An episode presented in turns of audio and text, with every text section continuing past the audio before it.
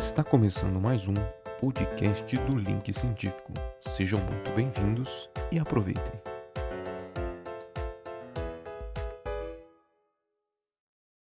Estamos online? Acredito que sim. Boa noite aí, pessoal. Tudo bem com vocês? Bem-vindos ao podcast aí do Link Científico. Não sei aí, mas aqui tá um frio de lascar. Você já pode perceber, não tão frio assim, conforme o Murilo aí, de forma exagerada, tá até de touca, né? Mas hoje chegou a bater 5 graus aqui em Aracatuba, pelo amor de Deus. E aí, Zé, tudo bem? Opa, boa noite, galera. Boa noite aí. Rapaz, frio tá. Até aqui em solteira chegou frio, hein? Aqui eu Então. ia chegar, chegou. É, fala aí, Murilão. Boa noite, galera. Pra quem ainda não me conhece, eu sou o Murilo. A touca é só estilo, Marsola, não é, né? O Entendi. frio, não. Ah, sim. Só faz parte, só, só pra compor o visu, né? Inimigos da moda. É, tem que ser. Nu- Nunca pode andar de acordo com a moda. Mas boa noite aí, galera. Muito obrigado quem tá acompanhando a gente aí. Boa noite aí pro Jairo. Um prazer conhecer ele. Já queria agradecer ele ter aceitado o nosso convite, né, para vir bater um papo com a gente, falar um pouco mais sobre a engenharia elétrica, o processo que ele tá passando aí. E é isso aí, galera. Espero que vocês gostem. Vão mandando suas perguntas aí. Envia a live aí pro, pros seus amigos para vir participar com a gente. E simbora. Tudo bem, Jairo? Se apresenta aí pro pessoal, quem é você, de onde você é. Fica à vontade aí, cara. Sinta-se em casa. Opa, muito obrigado, pessoal. Muito obrigado. Primeiramente, quero agradecer o convite de vocês por me dar esse espaço aqui para bater o papo. Eu sou um seguidor do canal de vocês, né? Segundo você já tem falado para vocês. Aí sim. Gosto, gosto muito do, dos temas que vocês semana a semana estão tratando e as entrevistas e tal. E, bom, eu sou atualmente eh, mestrando aqui na, na, na cidade de Ilha Solteira, eh, na Faculdade de Engenharia, Engenharia Elétrica. Estou fazendo mestrado no Laboratório de Planejamento de Sistemas de Energia Elétrica. E a minha área de pesquisa vai focada à otimização de sistemas de energia elétrica e a área das energias renováveis, que é um tópico bastante novo e de impacto que está tendo atualmente, né? E eu sou estrangeiro, sou do Equador e vim para o Brasil precisamente para fazer o mestrado mesmo. Essa foi o- a desculpa que eu arrumei para vir. E ah, tipo, bacana. tipo assim, Jairo, é, eu tenho alguns amigos estrangeiros também e é nítido um sotaque, né? É perceptível. Você teve dificuldade em. Porque lá no Equador fala espanhol, né? Equatoriano. Espanhol. Ixi, Isso. Equatoriano. É, É, e- juntando, juntando todas as gírias e tudo fica um equatoriano. equatoriano. Mas, tipo, teve dificuldade em falar português? Você tá, você tá no Brasil desde 2019, né? Nesses dois aninhos aí, deu. Você fala bem, cara. Fala bem. Muito, dá pra entender tudo. Ah, ah, muito obrigado. E, na verdade, é, eu cheguei sem saber falar nada aqui. Não sabia falar nada de português. Eu me joguei no mundo. É, mas eu acho que algo que me ajudou bastante foi morar em república com brasileiros. Hum. E isso foi um, um, um fator importante para eu aprender rápido, porque em casa eu não tinha jeito de me comunicar com ninguém se não era em português. Então, eu comecei a, a ler bastante de gramática, ver vídeos.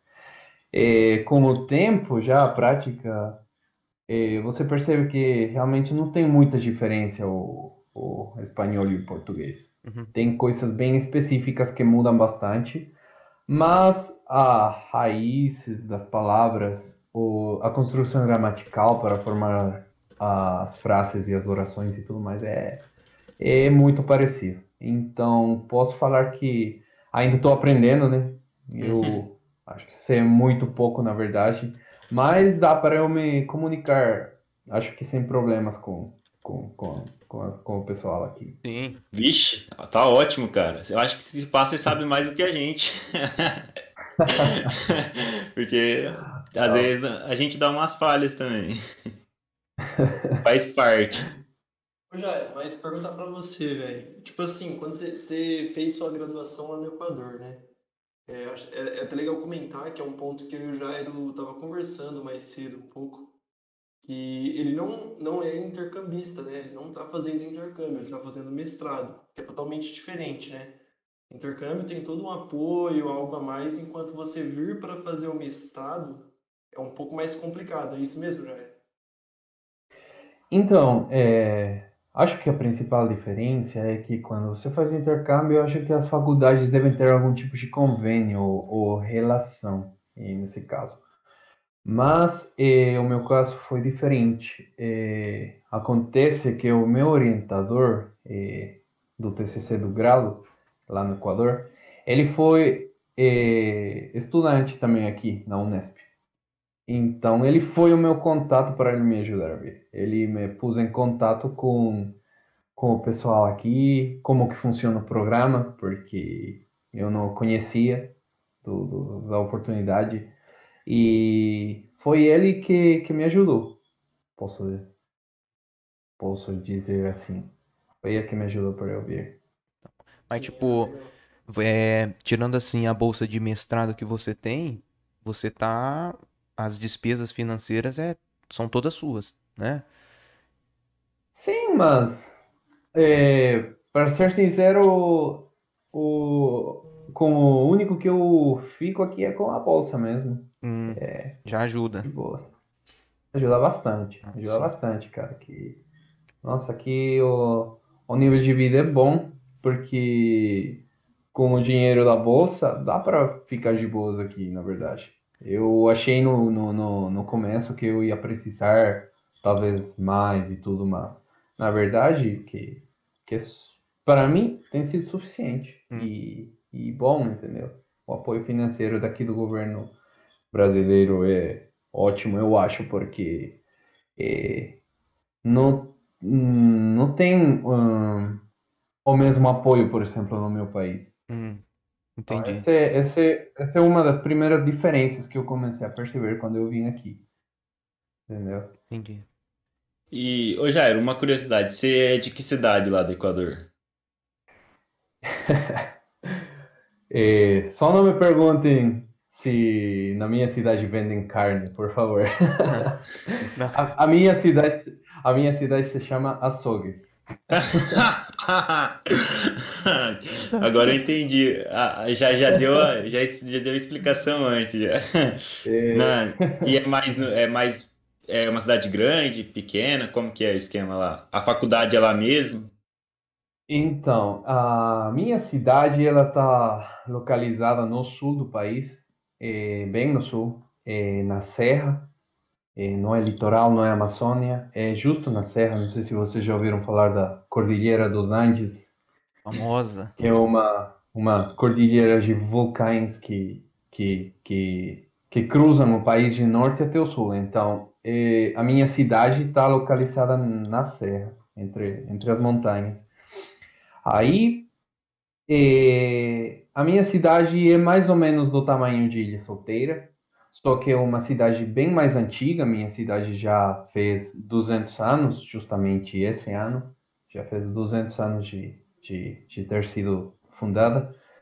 E é uma cidade até importante, tem vários, eh, várias instituições eh, do governo, tem faculdades importantes, tem muitos edifícios, eh, comércio e tal. É uma cidade muito, muito, com muita, com muito movimento, vamos dizer assim. Mas a minha faculdade eu estudei em uma outra cidade que é junto à minha. Vamos fazer uma analogia? Como se eu estivesse aqui em Ilha. Eu estudei em Três Lagoas, mais ou menos. Hum. Assim, Entendi. tinha, eu estudava numa cidade que ficava mais ou menos uns, uns 40 minutos de, de, de, de viagem, né?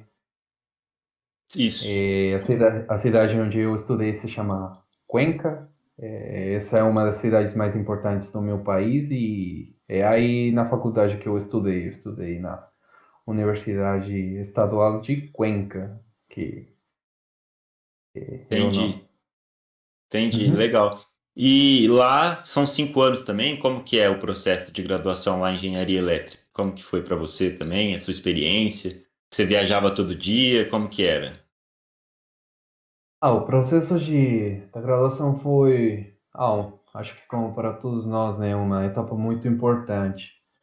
Ao começo, eh, eu estava muito motivado, eh, tinha que apresentar um vestibular, é um processo parecido àquele que, que tem aqui, você tem que apresentar, dar um, uma prova para você ingressar na faculdade, que você fica se preparando para aquela prova vários meses antes, antes de, da data, né? Então, ao começo foi assim, tipo, eu tive que como que me esforçar, demonstrar para os meus pais que eu estava interessado por estudar mesmo para receber o apoio deles. Porque eles me deram a liberdade de eu escolher onde que eu queria estudar. Então, sempre essa faculdade me chamou muito a atenção. Então, acho que me esforcei muito para entrar, consegui entrar na faculdade. O curso foi, tem uma duração de cinco anos também, é, do mesmo jeito que aqui. E, nossa, acho que acho que como vocês já conhecem, a etapa da faculdade é muito importante em vários aspectos, porque a gente cresce tanto no sentido pessoal, acadêmico, eh, social, ético e, e é uma experiência que que um pode dizer que é uma das mais importantes da vida da gente, né? Porque durante cinco anos você estuda o que provavelmente você vai fazer pelo resto da sua vida. Sim. Algo do, do, que você vai depender, algo do que, do que você gosta de fazer e algo que te chama muito a atenção. Então, então foi assim. Aí eu eh, viajei durante um tempo, mas depois eh, eu consegui eh, alugar um apartamento eh, na cidade da, em Cuenca, né? E aí fica um pouquinho mais fácil. fica um pouco mais fácil para eu ficar perto e, e tal. Sim, é, ajuda, né? E, mas, ajuda mas lá não tem, por exemplo, bolsa, essas coisas assim que nem tem aqui? Tem, mas não é tão. É, não é tão. Como eu te explico? Não tem tanta acessibilidade.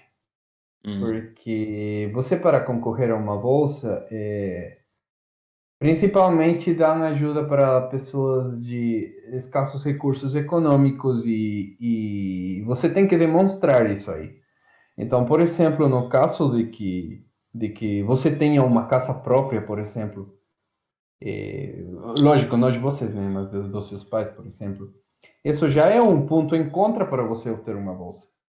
Então, não existe esse, esse, esse, essa ajuda para, para, para, para te ajudar economicamente.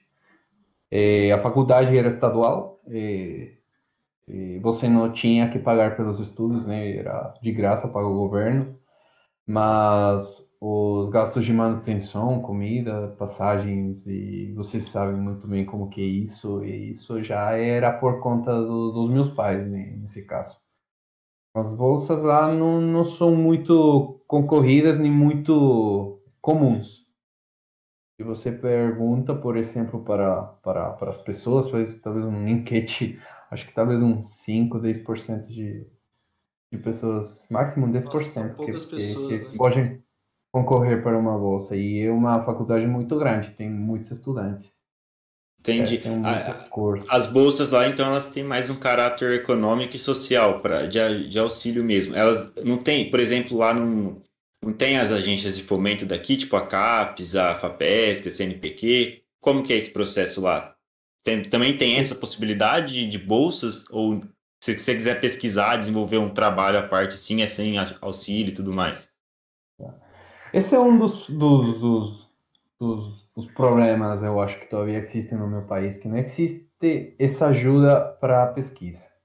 Hum. Então, não existem essas agências de fomento que podem te ajudar com, com, com uma bolsa para você é, se iniciar na pesquisa, na, na, na, nos estudos e tal. É, hum, isso eu acho que é uma coisa muito legal daqui, porque chama a atenção. O fato de você saber que existe a possibilidade já faz com que você, pelo menos, tente. Sim. Né? É, Lá é, não, não existe com que a, até aqui no Brasil muita gente não sabe que você pode receber dinheiro do governo por estudar. Meu Deus. Tem muita gente daqui que não sabe disso. É... E, e, o mais, e assim, é interessante destacar também, né, Jaro, que você como equatoriano é, apontou as defasagens de apoio governamental na pesquisa lá no Equador, né? E aqui no Brasil, uhum. sem sombra de dúvidas, a gente também não tem todo esse apoio, né? Mas é legal de destacar que fazendo um comparativo entre Brasil e Equador, a gente está um pouquinho melhor, né? No caso. É, sim, e hum, não sei, eu, te, eu acredito, eu tenho pensamento, firme pensamento de que a educação é um dos, dos, pontos mais importantes na, no desenvolvimento de um, de um país, de uma sociedade como tal, né? Então, se assim, não existe pesquisa, se assim, não existe um, um, uma ajuda ao, ao, aos estudantes, não vai para é, frente. dificilmente um, uma sociedade se, se, evolui, né? Falando em termos sociais, tecnológicos, econômicos também, né? Claro. É, exatamente.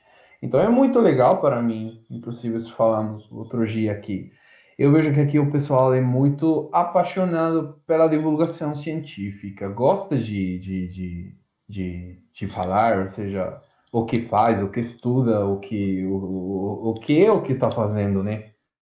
Lá, por exemplo, não existe muito aquele interesse. Lá, às vezes, é mais o fato de você querer se formar, conseguir um emprego e provavelmente ficar ali até você se aposentar. Então, é como que ainda um pensamento um pouco um pouco é, antigo, né? Porque, porque deve ter aquele incentivo à, à sim, pesquisa e sim. tudo mais. É, porque a pesquisa ela influencia diretamente né, nessas questões que você comentou, porque é ela que vai impulsionar novas tecnologias, gerar empregos com mais qualidade, é, que exigem uma mão de obra mais qualificada e isso eleva todo um nível econômico e social da, da, da sociedade, né? Então, sem incentivo à pesquisa, geralmente o, o, o, tipo de trabalho que vai, ser, vai, vai surgir são trabalhos que precisam de um grau menor de, de, de estudos e tudo mais. Isso influencia né, no, no tipo de trabalho que vai ter, na renda e nessas coisas também, né? Não sei se você pensa assim, Sim, exatamente. É, justamente são como que as consequências, né, de, de não incentivar a pesquisa, por, porque primeiramente é, o país fica como que muito dependente da tecnologia que ele não tem. É, América Latina nos caracterizamos por ser países muito ricos, naturalmente. A gente tem a matéria-prima para produzir muitas coisas, mas a gente, infelizmente, é, exceto o Brasil, porque aqui tem muita tecnologia e, desenvolvida já, né? E que, e que ainda está crescendo. Mas falando no, no, no, caso, no caso particular do meu país, é que é, a gente ainda é dependente de, de tecnologia, de coisas, sei lá, tecnologia médica, tecnologia da engenharia, tecnologia para construção, tecnologia para educação, para tudo praticamente. Então, por que ficar dependendo ainda de países que simplesmente aproveitam da, da, da, dos lucros, né, dos ganhos econômicos, quando poderia se investir dinheiro em, em, em no, no, capital humano que se tem no país para produzir. Sim. E isso é algo muito bacana que eu vejo aqui, por exemplo, no Brasil. Eu sempre estou vendo eh, eh, é, podcasts, sempre estou vendo live, sempre estou vendo, acompanhando as, as, as publicações de, de muitas é, é, organizações que apoiam a pesquisa. Inclusive, hoje vi o, que um, um engenheiro elétrico da UFMG foi premiado com a melhor tese de, de, de eletrônicas de potência. Isso é legal, porque isso eu não vejo lá. E algo novo para mim que chama muito a atenção e algo legal ver, porque você pensa e vê que você está talvez no mesmo nível acadêmico dessa pessoa. Então, se ele conseguiu, a gente também é capaz de conseguir isso aí. Sim. Entendeu? De desenvolver, ou seja, a gente pode é, materializar as ideias que a gente tem. Sim, Simplesmente, sim. às vezes, a gente não faz isso porque não existe aquele apoio. Então, isso é, isso é um pouco triste de falar, mas é a realidade, né? Sim, Aham. sim. E, por exemplo, em, em nível de pós-graduação, lá também tem essa, esse baixo incentivo, essa dificuldade com bolsas? Ou, ou é um pouquinho melhor já? Até que em pós-graduação é um pouco melhor, porque se bem não existe muito, muito desenvolvimento na área da, das engenharias, eh, que é a minha área, né? Mas, por exemplo, tem muito, muito desenvolvimento nas áreas das, das ciências humanas, o, o, o, como, por exemplo, a advocacia, como, por exemplo, eh, também economia, Uhum. e o nível de pós-graduação nesses, nesses cursos é, é muito bom, é muito Entendi. bom. E existe um, um, uma agência de, de fomento para, para, para você estudar no exterior, é, mas também é um, é um processo muito, muito, muito complexo e pela, por algumas questões e problemas políticos que meu país estava passando faz uns nos últimos dois anos eh, tem recortado as, as, as verbas e, e as oportunidades praticamente não, não, não, não eram tão boas. Mas Segue o jogo, né? a possibilidade. Ô, Jair, Entendi. E as festas lá? Tem tanto em volta em ilha ou não? Não, Ilha é negócio, hein? o, pe- o, pe- o pessoal aqui é bem mais alegre nesse sentido. né? Aqui a faculdade é uma coisa, é uma festa total. Lá, eh, lá eh, o meu país, geralmente, ele se caracteriza por ser um país bastante conservador. Eh, a cidade na que eu estudei, Cuenca, é uma cidade muito conservadora também. Então, tem festa, sim, tem festa muito legal, muito bacana, mas não do jeito que tem aqui, né? Aquela loucura da- das tintas e, e a piscinas e, e open bar e open cooler e todos esses negócios. É, lá, É. lá, lá é um pouco mais tranquila a situação, tem, é um pouco mais, mais sério. E assim, de quando você saiu do, do Equador, da, dessa meio acadêmico de lá e chegou aqui no Brasil para cursar um mestrado, viu a, a Unesp, né, no caso a universidade que você está fazendo mestrado, cinco pontos que você acha que foram assim que mais marcaram para você, desde sei lá apoio financeiro do governo ou festas, cinco pontos que você acha que, você, que assim foi mais impactante. Foi muito importante para mim. É, Mas só no quesito universidades é ou no quesito tudo. cultural também? Cultural, tudo, tudo. Desde festa, mercado, tudo. Ah, acho que o primeiro é o... a amabilidade do brasileiro, mano. É algo fantástico isso aí, porque Qual eu no meu país não é algo fantástico. Não, a palavra que você falou. Amabilidade. Amabilidade. Amabilidade. Eu acho que eu- a paixão, o amor, a, a empatia, É. sei lá. Exatamente, a empatia. o- Sempre está prestes a te ajudar e a conversar com você. Entendeu?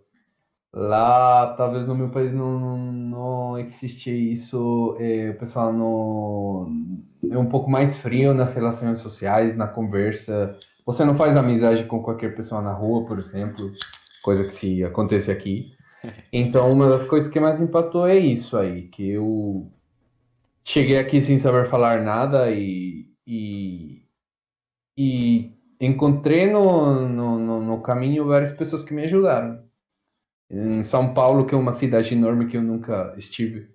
Então, esse é um dos pontos legais aqui, que eu gosto muito. Um segundo eh, ponto é esse, essa paixão e esse gosto pelo, pelo, pela pesquisa e pelo, pelo, que, pelo que vocês fazem. Vocês estão convencidos do que vocês fazem e vocês são firmes nas suas ideias. Isso é algo legal. Outra coisa é o ambiente daqui. O povo é alegre, sempre está preste a se divertir. Está se ferrando, mas está feliz, né? Exatamente.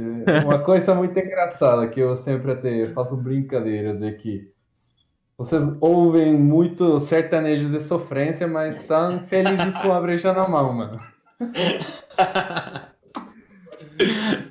é, ótimo, ótimo. Isso aí, que outra coisa, mano. E, e comida, ô, ô Jairo, tem diferença? Opa, tem diferença, sim. A carne, a carne bovina daqui é muito boa. Aê, rapaz. Eu não, eu não tinha comido essa, essa qualidade de carne. E a comida é, é muito boa e bem diferenciada aqui.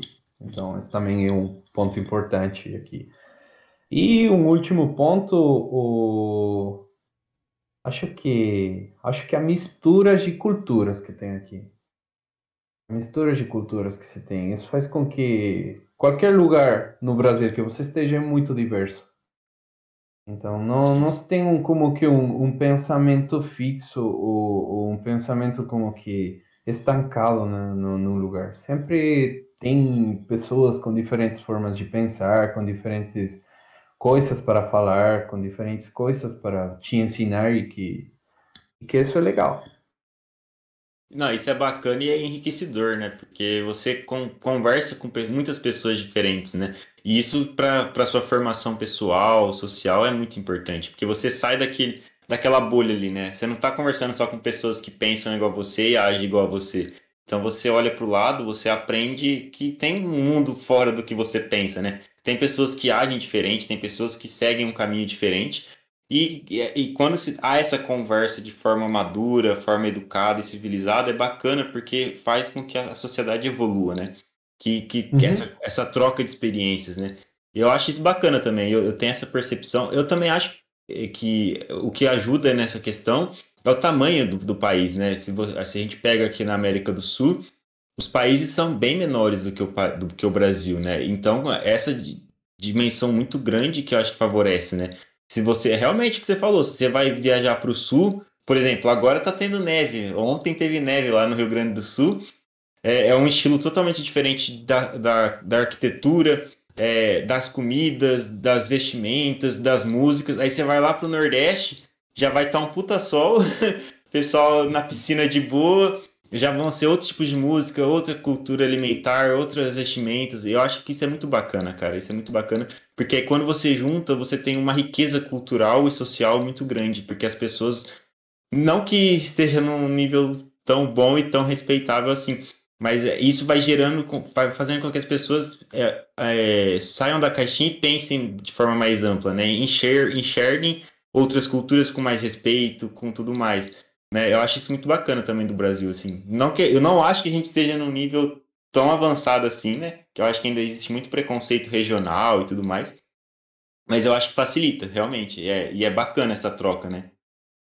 Sim, exatamente o que você fala, aquilo de, de você reparar que não é só você que mora nessa caixinha e o círculo social que, te, que, que está ao redor de você.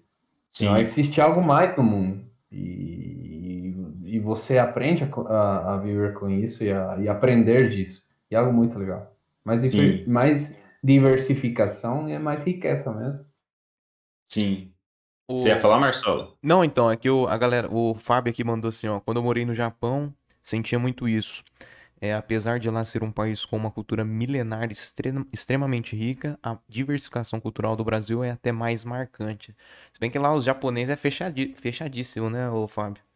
Acho que lá, Biel, você não, não tem nem, nem comunicação visual com, os, uhum. com a galera lá. É, acho que... É. Uhum. Mas é um país ao qual eu iria. Não para morar, Cara, mas para conhecer eu iria. Mas esse ponto que o, que o Jairo destacou é legal, porque, por exemplo, eu e o Zé, quando a gente estava no ensino médio, a gente teve contato com uma menina alemã, que ela veio fazer intercâmbio. E esse era um dos pontos que ela destacava também, né? Essa como o Jair falou, amabilidade, né? Vamos colocar assim, esse calor que o brasileiro tem, essa paixão, né? De sempre estar tá querendo é, tá, ter contato, conversar, buscar coisas novas, ajudar o outro, né?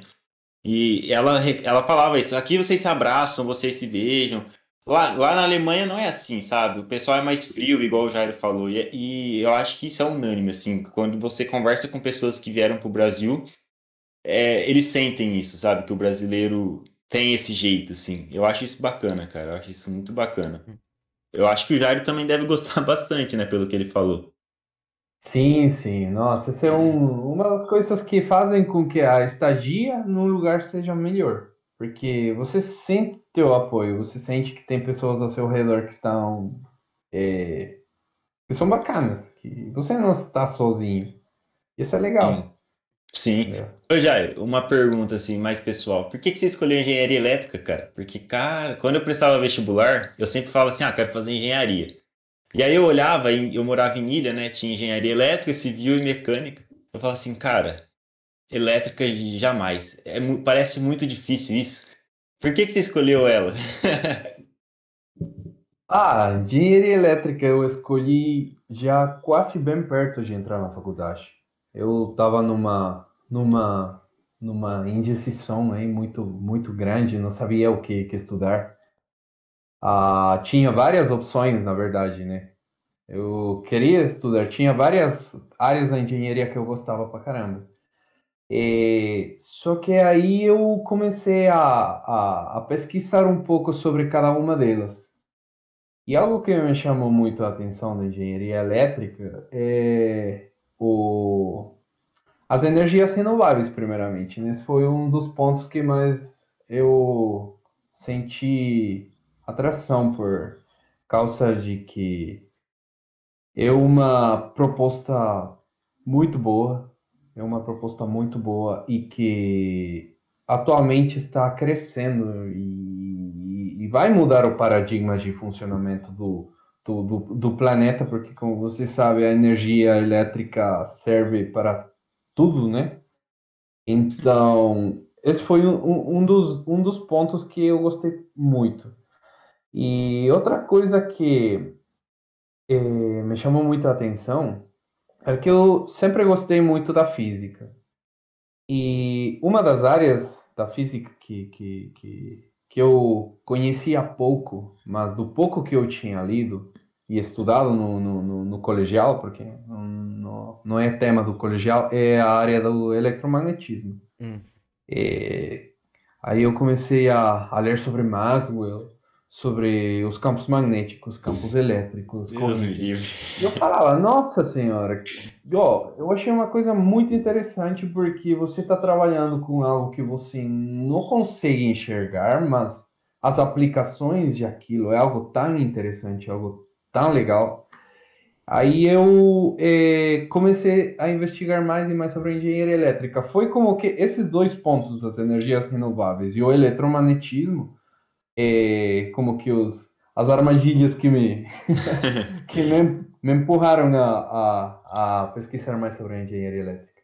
Entendi. Aí eu comecei a ler mais quais que são os, as, as aplicações, as, a, a área laboral também, né, já de, tra de trabalho, e que é o que faz um engenheiro elétrico faz, aí eu senti mais atração ainda, mas acho que os dois pontos principais são as energias renováveis e o eletromagnetismo, que eu acho muito, muito legal. Entendi. Da hora. Calma aí, José, rapidinho. É, das engenharias das, das, energias renováveis eu tô com você, eu acho bacana. Agora, eletromagnetismo, falar pra você, Jairo, sofri na, fac... na, na escola pra, pra, aprender isso aí, hein? Pelo amor de Deus, cara. Eu nem é Muito difícil. Muito difícil, cara. É difícil, porque uma coisa. É, eu concordo com você, né? Quando eu vi e, tipo, quando eu leia sobre, sobre o eletromagnetismo, conceitos e, e, e tal, era muito legal você, eu entender eh, o que acontece, os efeitos eletromagnéticos. Mas é totalmente diferente você já fazer a disciplina de teoria eletromagnética. Isso aí, eu concordo com você que, nossa senhora, é uma coisa que eu sofri também, mano. Isso é algo geral. Você é tá geral. maluco, cara. Você tá maluco. Geral.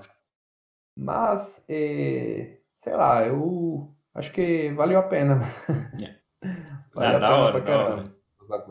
É, uma coisa é ler, entender, tipo, coisas básicas, mas outra coisa já é fazer a disciplina mesmo. Sim. Perdão aí, Zé, pode falar. É. Pode falar? Ô Jairo, você chegou a trabalhar com alguma coisa assim entre nesse meio tempo entre universidade e mestrado, até cursando mestrado, você fez alguma coisa assim? Então, é, eu tive a oportunidade de trabalhar, é, fazer dois estágios enquanto eu, eu, eu ainda é, cursava a faculdade. Eu trabalhei numa empresa que, que o nome é Selec no meu país, e essa empresa é encarregada de de administrar várias centrais hidroelétricas no meu país. Na verdade, hidroelétricas, térmicas, eh, subestações, linhas de transmissão é, é como que multi, multi-área, multi-área. Eh, mas eu fiz estágio numa central hidroelétrica lá, na mais antiga do meu país. Isso foi uma experiência muito bacana, porque eu estive na, na no, no sítio, né, onde estão as máquinas trabalhando é, na usina. E, o segundo estágio que eu fiz foi numa empresa também de geração elétrica, mas ela era um pouco mais pequena, era mais voltada já para os projetos da nova, da nova geração, que são projetos de escala mais pequena, sem tanto impacto ambiental. eles fazem projetos eólicos, por exemplo, de parques eólicos, eles têm mini, mini centrais hidroelétricas. Então, aí o que eu fiz foi trabalhar na área de gestão de projetos, é, na administração dos projetos, é, levar a administração de como é que se é, acompanhar a construção dos projetos. Aí estive vários meses também, aprendi pra caramba, foi legal. E depois, quando eu já formei, aí eu comecei a fazer contratos. Aí pegava contratos particulares para construções eh, de casas, por exemplo, fazer as, a, os estudos para as instalações elétricas de casas. Eu trabalhava com alguns eh, amigos que eram arquitetos. E o último projeto que eu fiz lá foi um projeto grande que eu administrei a construção de uma rede subterrânea. E esse foi o último que eu fiz eu vir. É, inclusive, eu nem terminei esse projeto. Eu tive que deixar um, um parceiro lá para ele é, assinar os últimos documentos e tudo mais, porque eu já estava com o tempo acima, sabe? Caramba, então, que legal. Isso foi como que o desenvolvimento profissional que eu tive lá é, em, em, em, durante a faculdade e entre esse ano que eu estive de formado e, e e começar o mestrado. Nossa, bacana. E atualmente você pesquisa na área de energias renováveis, né? Exatamente. É, na verdade, o laboratório que eu faço parte agora, ele estuda sobre o planejamento dos sistemas elétricos. É, os sistemas elétricos que temos nas cidades, né, são os os sistemas de distribuição, os que fornecem de energia às casas, é, eles estão mudando o, sua forma de funcionamento. Já não tem aquele aquele aquele esquema de funcionamento antigo que uma usina enorme produz energia e tem que transportar a energia muitos quilômetros até chegar na sua casa. Agora, com as energias renováveis, os painéis fotovoltaicos, a geração eólica do vento e tudo mais, e você pode ter geração de energia no lugar onde você consome. Porque você pode colocar painéis fotovoltaicos na sua casa e você vai estar gerando a energia que você vai consumir. Mas isso aí tem pro muitos problemas técnicos, porque as redes eh, não foram desenhadas para funcionar desse jeito. Entendeu? Entendi. Então, todas essas mudanças técnicas é o que o planejamento faz para otimizar o funcionamento atual dos, dos sistemas de energia agora. Então, minha área de pesquisa está voltado a isso. Agora já no, se estudam os sistemas como um grande elemento que, que tem usinas enormes e as casas a, a vários quilômetros de distância. Senão agora se estuda eh, micro-redes ou sistemas eh, de, de, de, tamanho, de um tamanho mais, mais, mais pequeno. Caramba. então, mas aí o planejamento ele perpassa por, por tudo assim, como que é? Qual é? Que que o planejamento, ele, como o seu nome mesmo explica, né? O planejamento, eh, você planeja para otimizar a operação. Você planeja para daqui aos cinco anos como vai funcionar um sistema, que mudanças você tem que fazer. Se você vai precisar mais eh, eh, geração de energia, porque o consumo de energia ele também vai crescendo conforme o tempo vai passando, né? Sempre uma cidade está em crescimento, sempre uma cidade está crescendo, né? Isso significa que vai ter uma cidade maior consumo de energia. Então, uma, um sistema de energia elétrica sempre está em, em, em crescendo, entendeu? Uhum. Então, você tem que planejar daqui a um ano como deve funcionar, como eu devo operar, como os engenheiros devem operar esse sistema para que ele forneça um serviço de qualidade e, por exemplo, não te deixar sem energia durante, sei lá, um dia inteiro. É, então, às vezes a gente como está acostumado a ter sempre energia em casa, e, um, às vezes você pensa que é algo está aí, você sempre que vai usar vai estar aí energia. Você liga na tomada e sempre vai ter energia. Mas tudo o, a engenharia que tem por detrás é, é bastante complexa. Então, deve, você deve atingir é, limites de qualidade, limites de, de confiabilidade. É, e, isso aí é o que, o que se estuda no planejamento. E eu até já vou pedir desculpas a você, Jairo, indiretamente, a todos os engenheiros por trás aí desse sistema tão complexo, mas é eu tinha eu ouvi uma frase recentemente aí, falava assim, ah, a gente, você acha que não é viciado em alguma coisa, é, mas se cai a energia da sua casa, você fica louco, né? Como a gente é dependente dessa energia elétrica e assim, poxa, é, é, é, comum que fica aí, sei lá, uma semana sem nem piscar a luz aqui de casa. Quando dá uma piscada, mas dá uma piscada num, num momento tão errado, cara, que aí eu xingo os engenheiros, cara. No caso, xingo a companhia elétrica, cara. Manteve semanalmente a energia bonitinho, cara, de qualidade e tal. Deu uma piscadinha de luz no momento errado, eu já regaço. Então, desculpa aí, tá? Eu não tinha noção dessa complexidade aí, desse planejamento. Mas, cara, a gente é muito dependente, né? E. Sim. E tá nítido hoje, por exemplo, no frio, é quem não tem chuveiro elétrico, né, bicho? Tá ferrado, né? Nossa. Exatamente. Tá Lorenzetti torra. Nossa. Época, é, época de frio você precisa é, aquecedores de, de ambientes. Ou no calor também você precisa de ventiladores, ar-condicionado e tal. Muito dependente, cara. Obrigado, viu? Obrigado.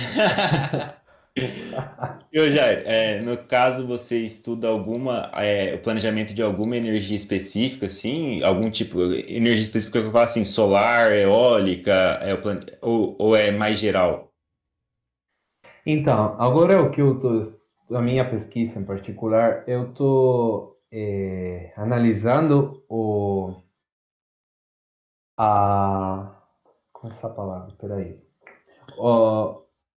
a instalação da energia solar fotovoltaica no sistema de distribuição, né, para ajudar a diminuir o, a emissão de carbono, hum. porque porque o método convencional de geração de energia é mediante a, a queima de combustíveis fósseis. Então, isso gera muito, muitas toneladas de carbono no meio ambiente. Então, as energias renováveis faz com que, com que você pare de depender da queima de combustíveis e possa usar energia solar, que não produz é, contaminação nenhuma. Além do, do lixo que você vai gerar depois dos 30 anos que o painel vai deixar de funcionar, que, que atingiu sua vida útil, né? Então, eu estou estudando eh, a otimização focada no, na diminuição de emissão de carbono no meio ambiente. Porque isso também é Entendi. é um tema muito importante e alarmante, na verdade, atualmente, porque é, vocês veem os, as, as mudanças climáticas que estamos passando agora, né? Esse frio, por exemplo, não é por acaso. É por causa do aquecimento global.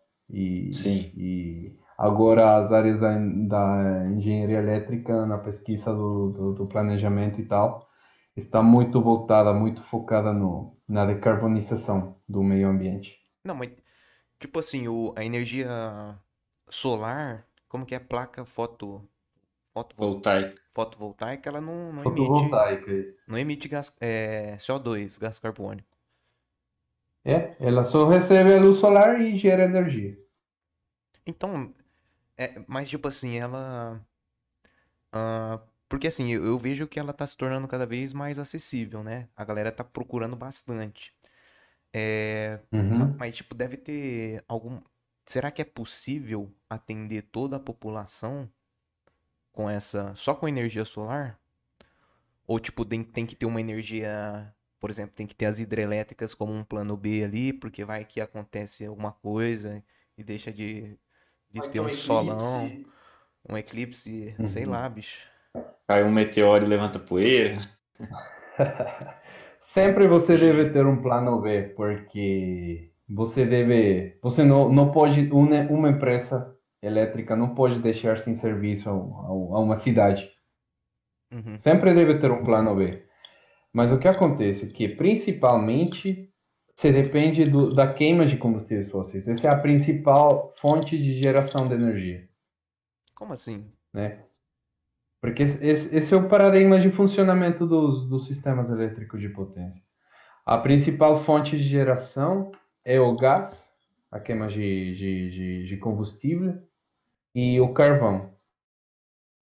né? Então, depois eh, começaram a surgir as, as hidroelétricas, Ah, tá. aqui tem também as centrais nucleares. Mas olha, as hidroelétricas gigantes, elas, quando elas funcionam, não estão contaminando, né? Mas olha o impacto ambiental que teve para você construir uma hidroelétrica enorme. Sim. Sim. Então, é tudo isso o que, o que, o que envolve né, o, o, o- a geração de energia. Então, se você começa a gerar energia a pequena escala, na sua casa, só para você, é legal, porque você está gerando em pequena escala e justo o que você vai consumir.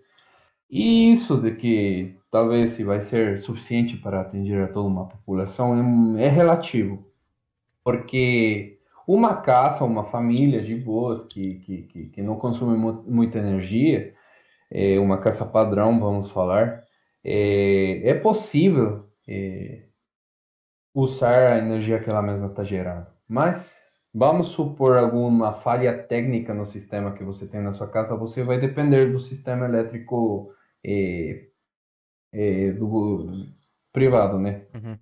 Perdão, do, do- da empresa elétrica. Entendeu? E se vamos falar, por exemplo, uma indústria, uma fábrica, é, pouco provável que com geração solar fotovoltaica uma fábrica po- possa se abastecer de energia. Então, tipo, é. Como é que eu poderia dizer? É, não é tão potente como, por exemplo, uma hidrelétrica. A energia solar né, não, não, não é tão potente. Depende do tamanho, né? Porque você compara uma, um, um pa- painel fotovoltaico, vai depender da, da- da- da- do seu dinheiro que você vai investir nele, vai ter uma capacidade de geração. Entendeu? Então, Entendi. depende da tecnologia que você está usando.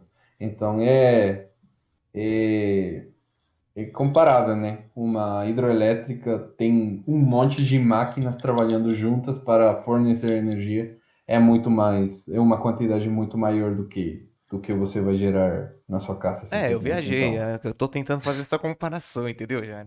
Uma hidrelétrica gigantesca com um painel solar instalado aqui em casa. né? é. Não, Se você, Então, dependendo da sempre- sua resposta, Jair, ele já ia amanhã comprar uns 5 painel solar e sair vendendo na esquina a energia. Você quer comprar energia minha?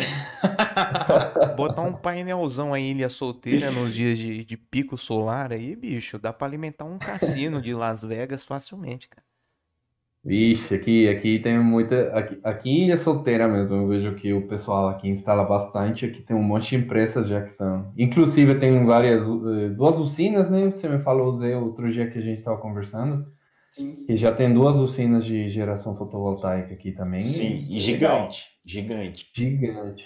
Exatamente. Ô Jairo, é, tem uma pergunta aqui do chat, da Mari, Uhum. fala o seguinte: Por que não compensa utilizar a captação de energia dos raios? Primeiro, isso é possível? Eu nunca ouvi falar sobre e não sei. Primeiro tem que saber se é possível, né, para depois fazer esse questionamento. É, a energia dos raios realmente não, não, não, não, é possível que um raio ele acontece num é, período de tempo muito pequeno.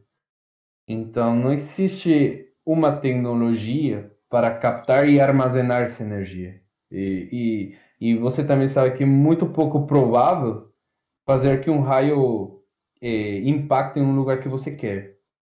Então, não, não, não existe uma tecnologia que, que, que, que, que, Sim, é, se tivesse, ia ser Fenomenal, né? Porque é uma descarga de energia gigantesca, né?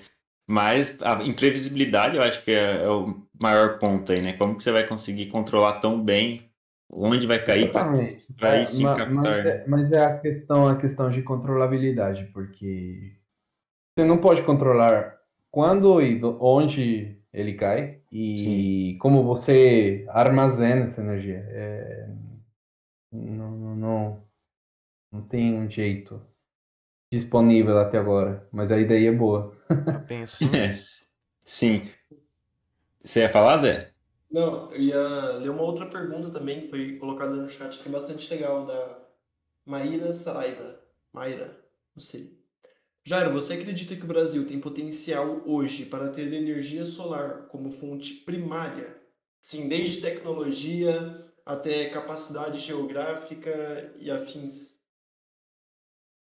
E para transformar a energia solar aqui como primária, eu acho que, ah, eu acho que não, porque o clima, ah, primeiramente que todos os dias você vai ter uma geração na metade das 24 horas que a gente tem no dia.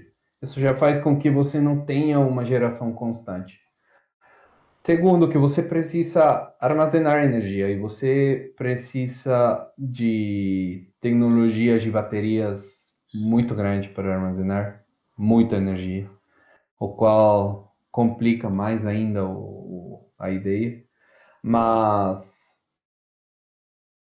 é esse, essa a, a ideia que se tem atualmente, ou seja, na engenharia elétrica, eh, você pensa que até o 2050, mais ou menos, você tenha mudado a a- o funcionamento dos sistemas elétricos, mas não tendo só a, a geração solar como primária, senão também eh, juntar outras tecnologias que existem, tais como a eólica, eh, a, a biogeração, que é a queima de, de, de dos restos da cana, por exemplo, que ah, também tem um impacto eh, ambiental, mas é bem menor do que do que do que a queima de combustíveis. Eh, mas ter a, a geração fotovoltaica como fonte primária é muito complicado, mas é uma é, é, é a alternativa a, a qual a humanidade está indo em geral, porque em todo mundo que, que, que, que está acontecendo esta, esta, esta transformação na Europa, na Ásia, aqui o Brasil está crescendo muito em comparação aos outros países latino-americanos. E pelo menos aqui tem investimento também em outras tecnologias, né? A, a, geração nuclear é, é a geração mais limpa que, que, que existe realmente. É, limpa relativamente depois. Quando, desde que não escape depois, nada. Quando, é, desde que não escape nada e, e o lixo também do, do, do, do dos restos é, do, do elemento radioativo que esteja se usando, né? Mas é, é isso, é esse ponto aonde se quer chegar. É, eu, eu, essa questão assim do, das energias, tanto a solar quanto as outras que estão vindo, eu, é, é mais para não como uma substituição total, né, Jairo? É mais como uma alternativa para que se diminua aos poucos, né? E assim, é claro que se, se conseguir chegar a eliminar a, a, a queima de combustíveis fósseis, seria o mundo ideal, mas não sei se isso seria totalmente possível, né? Até porque tem. Por exemplo, se a gente for falar em carros, é, é uma, é uma, eu vejo uma realidade muito distante de se imaginar o Brasil, por exemplo, só com carros elétricos, né? É, que se, pra, então, assim, só nesse aspecto eu já acho que seria difícil, né? Não sei como você pensa. Eu acho que talvez essas, você que está da área aí, você que pesquisa, é mais para tentar diminuir e substituindo aos poucos, mas não uma substituição total, né? Não sei como que você pensa isso. Porque essa questão dos carros mesmo, eu acho que é uma tendência realmente os carros se tornarem elétricos, mas de, olhando para a realidade do Brasil, eu acho muito inviável que se tenha, por exemplo, 50% da frota de carros elétricos. 70% da, da frota. Não sei o que, que você pensa. Esse é, um, é um achismo meu, totalmente achismo, assim. Não estou baseando em dados nenhum, em fato nenhum. É um achismo, uhum. assim, olhando um, o cenário atual que eu vejo. Tanto de tecnologia que existe, quanto de suporte para que se tenha é, essa tecnologia espalhada, assim, de, de forma acessível, que um carro consiga fazer uma viagem longa para qualquer canto do país, entendeu? Não sei, assim, o que você pensa, assim, essa questão? Então, primeiramente, é, a mudança total é um ponto ao qual se quer chegar. E você tem como que datas já marcadas, ah, datas marcadas. Por exemplo, outro dia eu estava revisando um artigo que aqui no Brasil você tem como plano decarbonizar, eh, eliminar né, o, o, a produção de energia elétrica eh, usando combustíveis fósseis até o 2030. Vocês estão falando de nove anos. Então, em nove anos, você tem um plano aqui no Brasil para eliminar a, a geração de energia elétrica via combustíveis fósseis. Então, essa mudança é, são nove anos, né? Que, que relativamente em termos de, de, de funcionamento de sistemas elétricos é rápido. Então, então é possível, é possível e, e está se fazendo tudo possível para conseguir. Enquanto à mobilidade eh, dos carros, que, que, que, você tocou agora, que também é um tema muito interessante e um tema muito grande que eu hum, conheço muito superficialmente, mas vi que na, na, na, na Unicamp eles têm um, um, um projeto muito grande no que estão pesquisando agora sobre, sobre a mudança né, de carros de de, de combustível para carros elétricos. E é complicado, sim, mas eh, você sabe que com maior produção e conforme o tempo vai passando, os preços vão ser um pouquinho mais acessíveis para, para a população. Então, se bem talvez vai ser um pouco demorado a, a eliminação de, de, de carros a, a combustível, é possível você chegar também a, a ter um, uma, uma utilização pelo menos de uns 70% de carros elétricos. Eu acho que é possível, porque ah, se você vê é, aqui no Brasil, na rua, os carros que, o, que, que as pessoas usam são carros bons, na verdade. São carros legais, são carros que não são, tipo, não estão se caindo, né? Uhum. É, mas assim, a, a, dificuldade que eu, que eu quis me referir, eu acho que não é nem mais não é nem pelo preço. É claro que o preço hoje em dia é praticamente inviável se, se imagine se fosse manter, se, se, se mantivesse esses preços, uma, uma porcentagem alta, assim, de 50%, 70%. Mas eu acho que tem por outros fatores, sabe? É a estrutura mesmo. É... Porque, por exemplo, tem lugares do país que você viaja que não se encontra nem posto de gasolina em distâncias longas. É difícil você se encontrar. Eu fico imaginando uhum. se teria estrutura para viagens longas nesse sentido, sabe? Carros ter autonomia para para fazer essas viagens e tudo mais. É então, é, talvez seriam mais em grandes centros, né? É, é, essa substituição. Não sei, é, mas é, é, o que eu falei. Isso é uma opinião assim totalmente infundada em dados em nada. É um machismo meu olhando um panorama da situação atual e de como eu, eu vejo assim. Mas é mais nessa pegada, sabe? Eu acho que realmente o preço, com o tempo, ele vai tender a diminuir, vai. Não sei se se tornar acessível, porque aí já é uma outra discussão, mas eu, eu realmente acho que vai diminuir o preço. Mas eu acho que é mais na questão estrutural e também de incentivos, sabe? Porque quando a gente pega a questão econômica, é, o que move, assim, eu acho que também vai, vai afetar um pouco, sabe? Será que vai ter incentivo para que haja essa troca? Vixe, mas eu não sei. nenhum, cara. Eu não sei, entendeu? Por essa questão.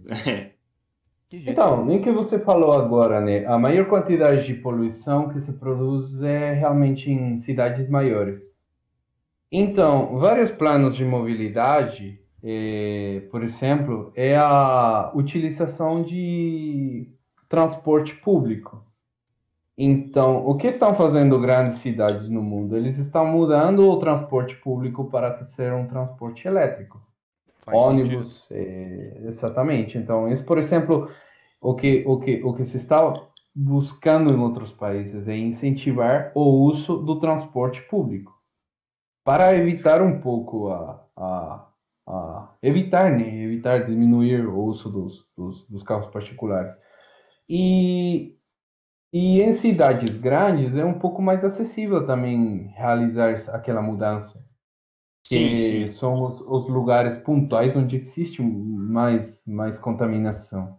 Mas o que você fala agora é, é lógico, né? Para realizar viagens muito longas, onde você dificilmente até acha autopostos, é, colocar um posto de carregamento elétrico para autos é, seria é, seria, ou seja, seria um requerimento muito, muito grande é, sim, começar sim. a construir postos de carregamento de autos elétricos. Mas os sim. planos de mobilidade mais ou menos estão indo por esse, por esse lado, né?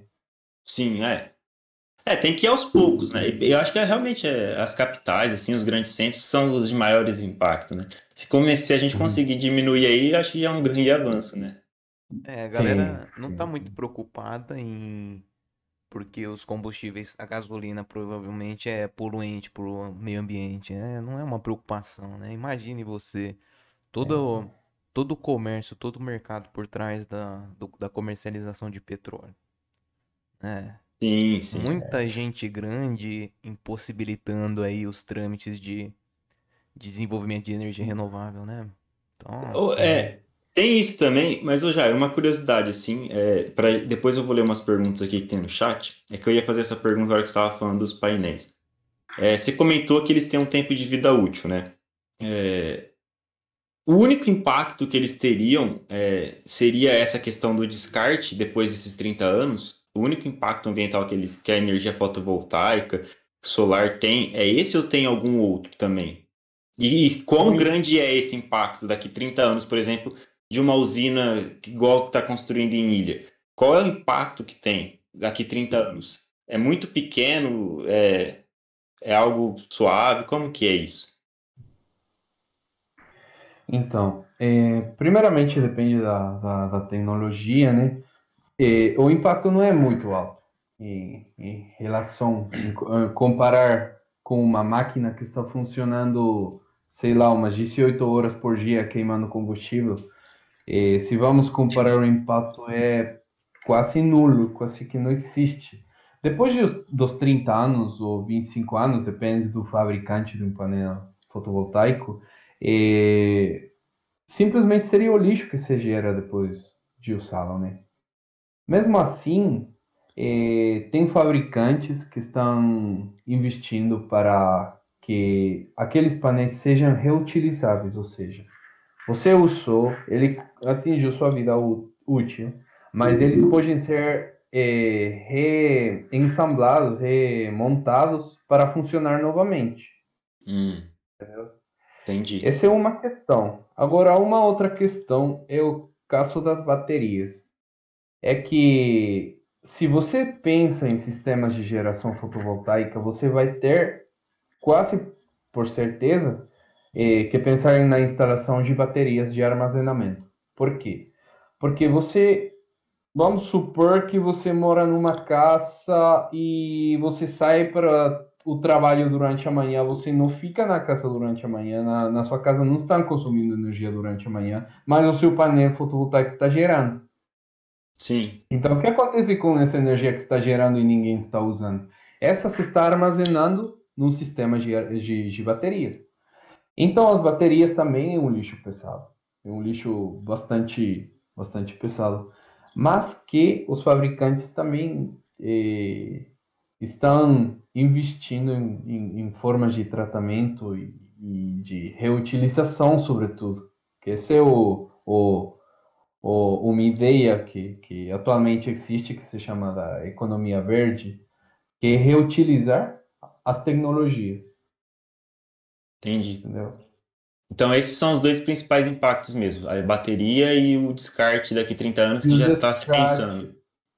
Exatamente, mas já existem propostas de reutilização, de tratamento da, da, da daquele, daquele, daquele, da, daqueles materiais descartados. E, e, e, é bom, né? Ou seja, por qualquer lado que você veja, é uma alternativa muito sim. boa. Sim, sim. Uhum. Ô Zé, dá uma lida nos comentários aí, cara. Sim. Ó, a gente tem um, uma pergunta aqui, ó, Jairo, do, do, do Tavinho. Ele mandou o seguinte para você, ó. É, no final do mês passado, foi informado pela Prefeitura de Ilha Solteira que a cidade será sede de uma usina solar com capacidade de 250 miliwatts, M, M maiúsculo watts. Quanto é isso? Qual é a capacidade de abastecimento disso? A capacidade de abastecimento. Ou não é, não é mili, né? Acho que é mega, né, meu? Mega, Não, né? megawatts. Megawatts. É, Megawatts. é, M, Grandão, M pô. maiúsculo. Porra. É. É megawatts. É megawatts o que você o, o, que, o que a usina gera, né? Quanto que é? 250 megawatts? 250. 250 megawatts. Tá. Para fazer mais ou menos uma comparação, eh, o consumo promédio, eh, o consumo médio de, de, de, energia eh, numa casa está pelos 10 kWh mais ou menos. 10 kW.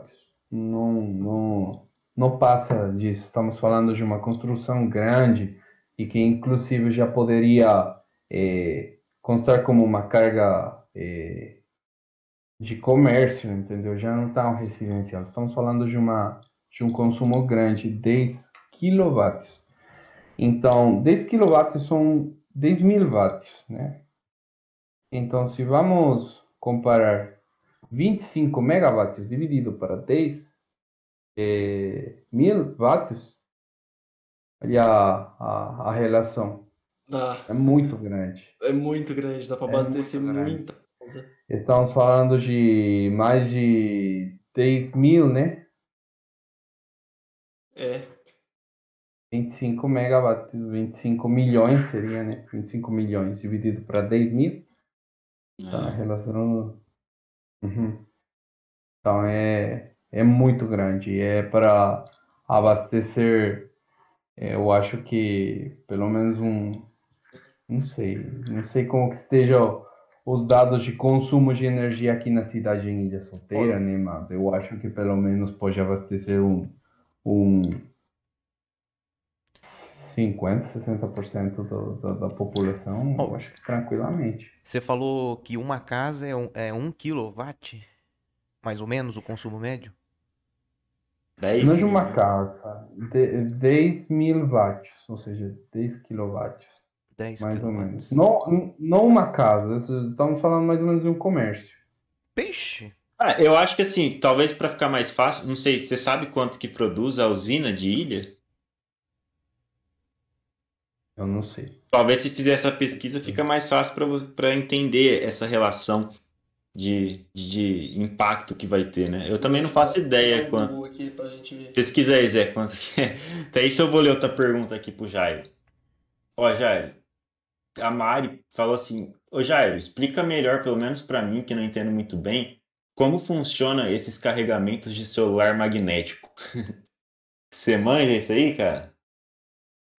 Ah, esse é, ca- esse é campo magnético. O, o carregador, que, que é simplesmente, eh, se eu não me engano, o carregador magnético é uma base, assim, né? Uma base. Você coloca o celular sobre aquela base e o seu celular vai carregar. Então, o que acontece? Essa base tem um campo magnético que está aí nesse, nesse espaço, né? Então, o momento que você coloca seu celular acima dessa base, esse campo magnético vai alterar o, o, o comportamento da bateria e vai fazer com que ele carregue. Então, por isso que não precisa ter a conexão, né? Essa base está produzindo um campo magnético que faz com que a bateria se carregue. A bateria se carrega com um campo magnético, que é aquela base. Entendi, Um entendi. de, de pensar, né? Isso que é, é isso que me chamava a atenção da, da- do eletromagnetismo. Coisas assim meio que inexplicáveis, porque você não Sim. está vendo, mas está acontecendo. Sim. Ô Mari, se não ficou claro, você passa lá na Unesp e pede pra ele te explicar melhor. Mas eu, eu, eu entendi, pelo menos. Aí tem outra pergunta aqui, ô Jairo. Atualmente, qual a principal dificuldade ou barreira para a difusão da energia fotovoltaica? Para a difusão, ou seja, seria a expansão, né? Isso. O maior uso, isso. Ah, eu acho que os preços, eu acho que as tecnologias que, que, que, que estão, estão um pouco elevados ainda. Todavía não existem muitas políticas ambientais eh, que, que, que ajudem ou, ou fomentem economicamente as pessoas para que eles comprarem, né? Então, às vezes, não é tão acessível dependendo do, do custo, simplesmente. Esse é o, esse é o principal, eh, o principal, eh, vamos falar como que a principal barreira que faz com que não... E eu acho que a segunda é a falta de conhecimento, porque às vezes não é muito difundido, tem muitas pessoas que não conhecem sobre estas, estas novas tecnologias que, que, que, que existem. E às vezes as pessoas veem um painel fotovoltaico e acham que talvez é uma coisa impossível de ter, quando realmente é algo muito, um sistema muito simples. E, e eu acho que também é, um, é, um, é, é uma causa, né? Ah, o desconhecimento e os preços. Mas Sim. Nesses anos os preços têm, têm, se, têm se baixado bastante, porque inclusive está tendo produção eh, em grande quantidade. Sim. É, assim, é, realmente é, é um investimento alto, assim, inicial, mas pelas contas que eu vi uma vez, se paga muito rápido também, né? Com o, o- a Isso. economia que você tem dentro de um ano, dois, eu acho que você paga, dependendo do seu consumo, né? Claro, uma pessoa que mora Uhum. sozinha e trabalha o dia inteiro não vai pagar em um, dois anos, mas talvez uma casa com cinco pessoas pague em dois anos, né? Então é um investimento mais Exatamente, alto o inicial, mas depois Depende do consumo da casa, depende do, do uso que se dê à energia. eh, o retorno é, é relativamente eh, rápido e, e é uma opção muito boa. Sim. Ó, tem outra pergunta aqui, Jair. Primeiro, o Paulo Otávio ele comentou que, a, de- segundo o Google, você achou isso aí também, Zé? É 3.444 Isso, isso mesmo. megawatts a capacidade de. Então seria. 1400, Não, 3.400. 400. Então seria aí o 1%. Menos de 1%, né? 340 seria 10%? É, quase 10, quase uns 5%, 6%. E, e fazendo a conta aqui, né, a, de mais ou menos, né, o Fábio disse que mais ou menos, o Fábio ali no chat comentou que mais ou menos o consumo de uma casa é de 150 quilowatts no mês, é, né? Por mês, 250. Ah, essa quilowatts hora. É, é hora isso. É que uma coisa, uma coisa é energia e outra coisa é a potência. E a potência é o nível máximo que vai produzir uma usina no, num tempo determinado. Aí o, o, que, o que você consome é a energia, porque isso já é, um, me, me, é uma medição no tempo que você consome ao mês, entendeu? É o que você consome ao mês. Mas a potência é o nível máximo que pode fornecer a, a, a usina. Entendi. Então é essa a diferença entre potência e energia. A energia é o que você consome, mas a potência é o que a, a capacidade que você está usando num instante determinado no tempo. Entendeu? Sim, entendi. Sim. Ô Jair, ó, tem, tem uma outra pergunta aqui. É, eu não sei se é Mayra ou Ma Maíra, né? Igual eu já tinha comentado, acho que é Mayra. Jairo, no que diz respeito à lenta introdução da tecnologia de carros elétricos no cotidiano das pessoas comuns, o senso comum costuma dizer: ah, tem empresários ricos e poderosos defendendo seus próprios interesses dos combustíveis fósseis. Isso é real, na sua opinião, ou temos tecnologia acessível o suficiente para implementarmos da forma ideal? Volta, acho que volta um pouco naquela discussão que a gente estava tendo, né? Mas aí, uhum. qual é a sua opinião aí? E que, primeiramente, a, a diminuir o, o, a produção de, de combustíveis fósseis e, e indo à raiz dos combustíveis fósseis, que são que é o petróleo, é, vai afetar economicamente a, a, ao país. Isso é uma, é uma realidade seja, o país faz com que o governo procure outras fontes de produção de economia. Então, se você parar a produção de petróleo, de extração de petróleo, perdão, isso vai afetar a economia do país. Então, isso faz com que o governo procure outras alternativas. Então, existe sim interesses do, do, dos empresários, das empresas privadas, né, que vendem combustível e tudo mais, que eles é, vão ver se afetados pela, pela, pela chegada de, da, do, da tecnologia elétrica. Mas é, faz com que se mude um pouco a, as alternativas de uso. Então. Sim. É, eu acho que uma outra discussão que se pode fazer dentro. É porque, por exemplo, os painéis fotovoltaicos eles têm só esses impactos que você falou, mas os carros eles já têm um impacto um pouco diferente, né? Porque eles são, eles têm baterias muito grandes, né? Então teria que ter cuidado com essas baterias também, mas não sei, você é o especialista aqui para falar do impacto dessas baterias.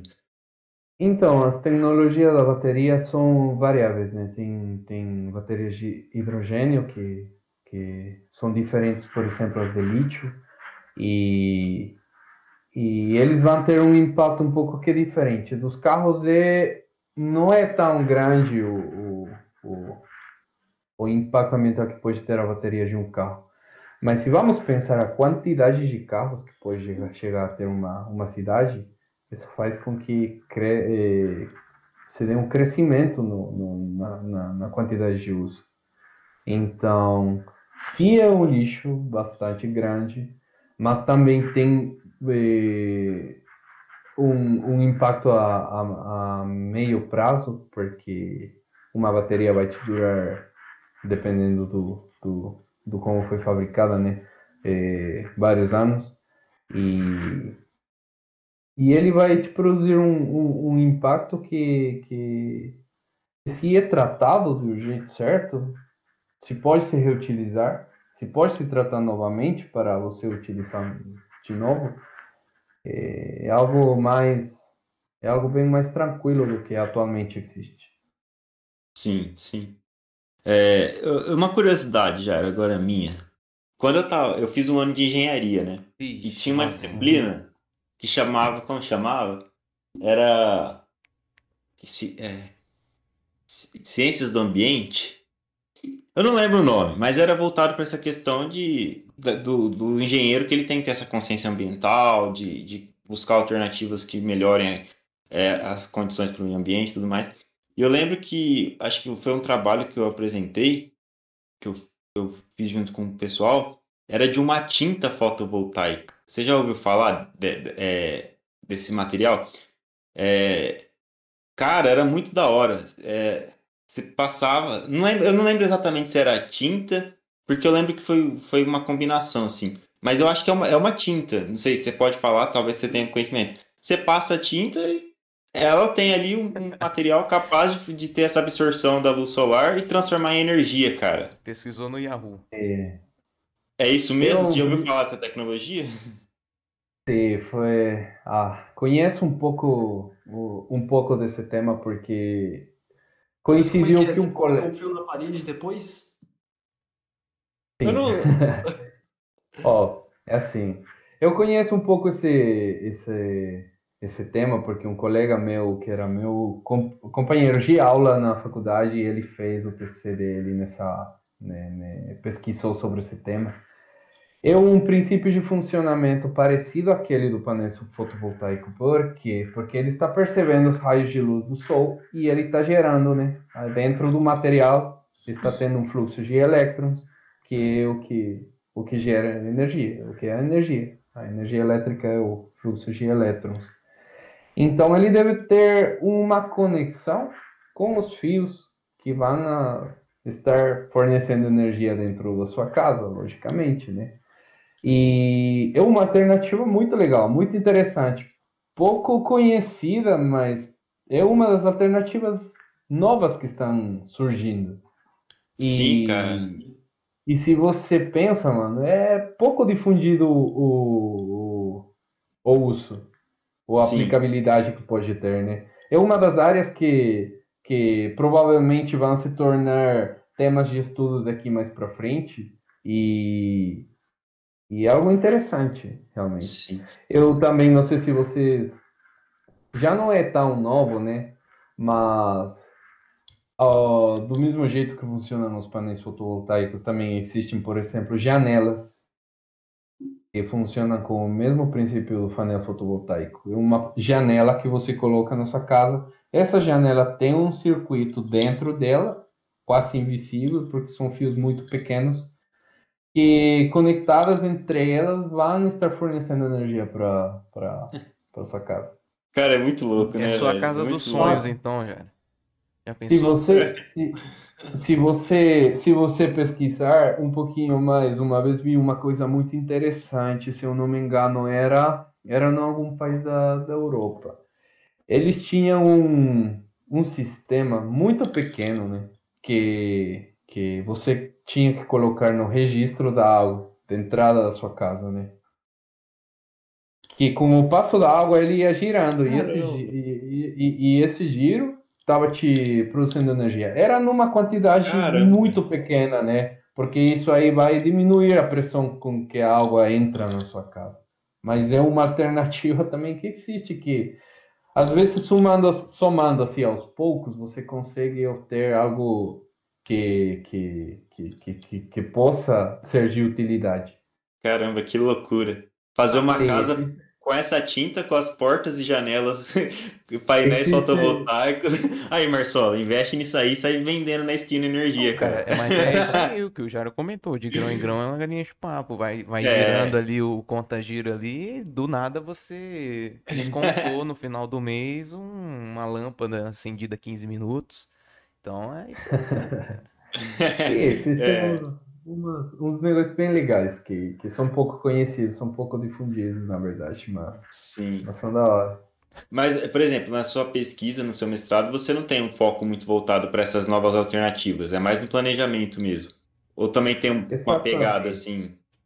É, na verdade, na minha pesquisa, eu é, mexo muito com a área de vocês, que é a matemática, porque a gente tem que modelar matematicamente o sistema elétrico, né? Que é um sistema uhum. físico. A gente modela o sistema mediante equações, mediante inequações é, que tem que se atingir. Então a gente usa muito a área da otimização, que é a programação linear, é a programação hum. não linear, e, e é isso. É, você, enquanto melhor modela seu sistema, mais aproximado vão ser os resultados que você vai obter, né? Entendi, entendi. Então, também se mexe muito com o modelamento matemático. Então, uma vez que você tem o um modelamento matemático do, do, do, de um sistema, um sistema elétrico vai funcionar do mesmo jeito aqui do que no Nordeste, no Sul, entendeu? Aí vão cambiar, as coisas que vão mudar são os fatores ambientais, simplesmente. Entendi. Então aí você, você analisa desse, de, de, dessa perspectiva. Entendi. Então tem Entendi. muita matemática de, de, de, de, fundo aí. Sim, essa parte é difícil, hein, cara? A gente não tem na nossa grade programação linear. Tinha, mas não tem mais. Mas eu sei que é difícil. Que minha namorada fez e ela, ela falava que era bem difícil, assim. Hum. Ah, é. É bem interessante, muito legal, na verdade. Sim. É, a gente está um pouco avançado já no horário, né, galera? Que o papo tá legal, tem muita coisa para falar, né? Essa, é, é. essa questão de energia é muito da hora, né? Dá para viajar em muita coisa, pensar em alternativas, Sim, é, as consequências. Mas é, queria agradecer. Pode falar, já, pode falar.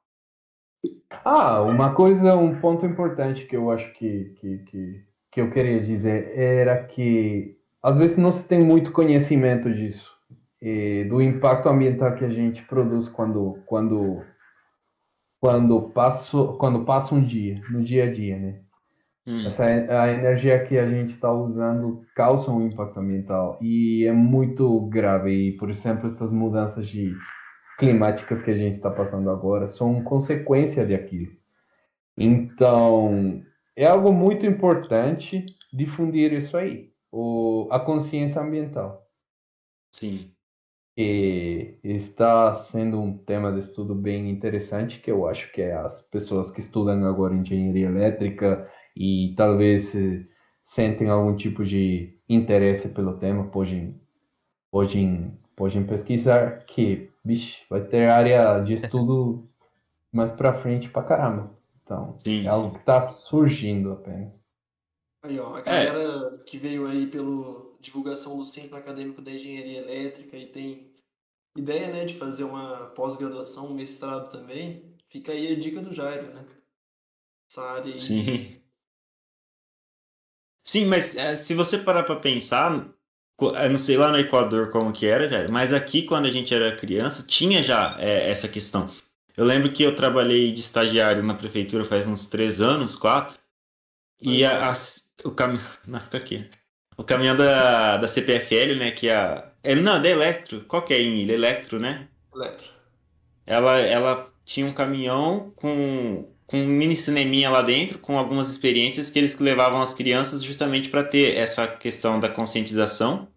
E eu acho que na minha época eh, já tinha também essa, esses movimentos de, de conscientização, dessa pegada de, de mostrar a importância de se pensar no que você, como você está gastando, né? Esse consumo consciente.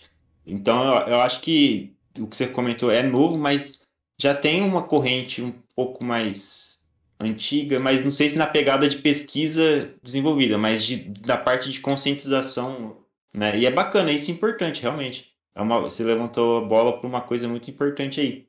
Porque às vezes a, a gente que nem eu tô aqui, às vezes, durante o dia, fico o dia inteiro, mas eu, realmente eu não paro para pensar o impacto que eu tô causando ao usar o tanto de energia que eu uso, né? E, sinceramente, tem muita energia que eu uso que é à toa mesmo, cara. Murilo, que eu poderia evitar. Aqui, a culpa é sua, que tá desperdiçando energia aí, ó. mas realmente, cara, essa é uma falha importante. Sim, é algo preocupante, na verdade. Eu acho que todos deveríamos nos preocupar por isso, porque porque ah, é... Nós somos os principais afetados pelos câmbios climáticos, pelas mudanças climáticas, perdão. Já estou misturando aqui o espanhol com o português. É, nós somos os principais afetados, somos os únicos afetados pelas mudanças climáticas, porque muda nosso entorno, muda nosso ecossistema, muda a flora, a fauna do, do, do nosso ambiente. E isso é preocupante. Eu acho que todo mundo deve se, pelo menos, informar. Sim, disso. sim. Uhum. Ó, oh, Marcelo teve uma pequena queda de energia aí, Marcelo. Meu Deus. Não, cara, vocês vão falando aí de impacto ambiental, eu já tô fazendo a minha parte, né? Ah, você foi apagar ah, a luz. boa, boa. Mas é, não sei se os meninos têm mais perguntas para fazer. Vocês têm alguma. Eu acho que tem, né? Mas não sei se vocês vão fazer agora. Não, não, tá tranquilo. Muito bacana, viu, Jairo? Principalmente desse negócio da tinta aí. Eu vou estar tá dando uma pesquisada depois também, né? Não sabia não. É.